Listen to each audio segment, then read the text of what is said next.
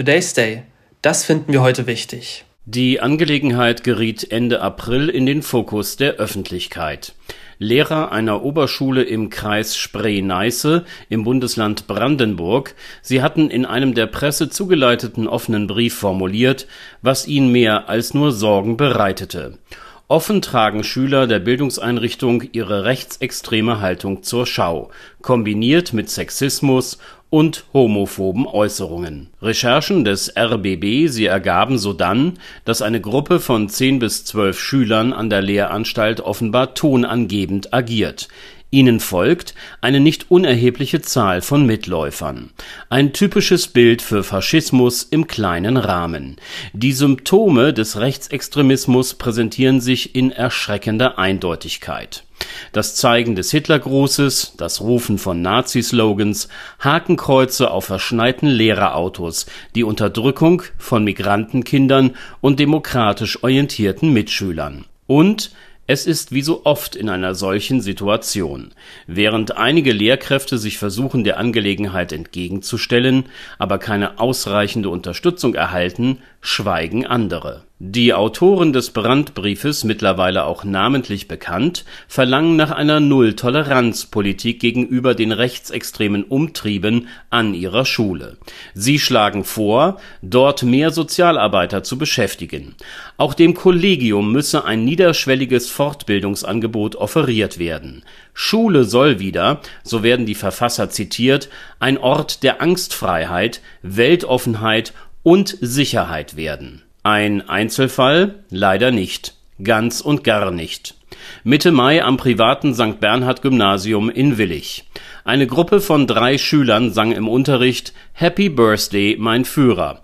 Dazu spielten sie eine Wochenschauaufnahme ab und zeigten den Hitlergruß. Der Fall wird vom Staatsschutz untersucht. Ein Schüler musste die Bildungseinrichtung bereits auf Beschluss der Schule verlassen.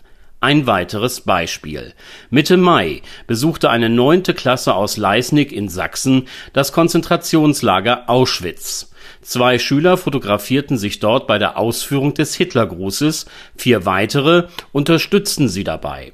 Auch hier ermittelt der Staatsschutz. Die Lehranstalt hat alle Beteiligten mittlerweile von der Schule verwiesen. Verstehen Sie das bitte richtig. Die Forderung nach einer Null-Toleranz-Haltung gegenüber offen präsentiertem Rechtsextremismus, sie ist absolut richtig und alternativlos.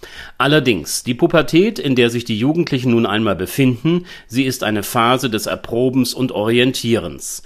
Die jungen Menschen sind dabei, sich selbst und unzähligen Einflüssen ausgesetzt, die den Prozess der Reifung alles andere als erleichtern. Wenn Elternhaus, Schule und Gesellschaft sich ihrer nicht adäquat annehmen, dann ist es die ohnehin schon übermächtige Peer Group, welche die Herrschaft übernimmt bietet diese von rechten Kräften gelenkt vermeintlich Sicherheit, Geborgenheit und klare Deutungsmuster, so gerät sie zu einem Angebot, dem Heranwachsende schwer widerstehen können. Diese werden so schnell zu willfährigen Empfängern rechtsextremer Orientierungen, die sie übernehmen und alsbald ein entsprechendes Weltbild entwickeln nichts des hier Gesagten, es soll entschuldigen, was getan wurde.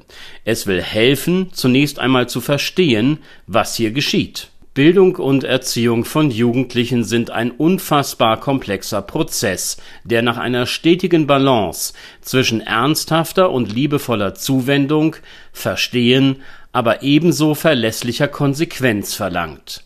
Diese große Aufgabe, sie ist eine Herausforderung, welche nur gelingen kann, wenn alle daran Beteiligten miteinander kooperieren, sich stetig austauschen.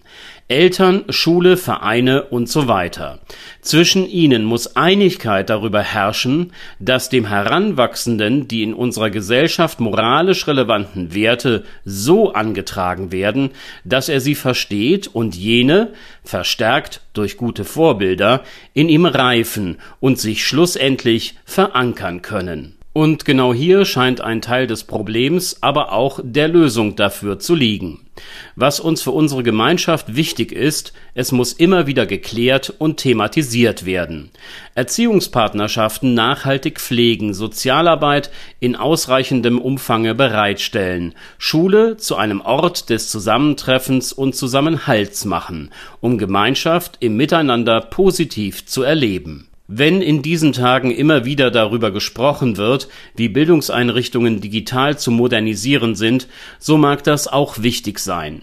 Mindestens ebenso bedeutsam, Lehrer dafür zu gewinnen, vor allem sie hierfür auch durch Fortbildung zu befähigen, in einem Netz multiprofessioneller Teams sozial wirksam arbeiten zu können.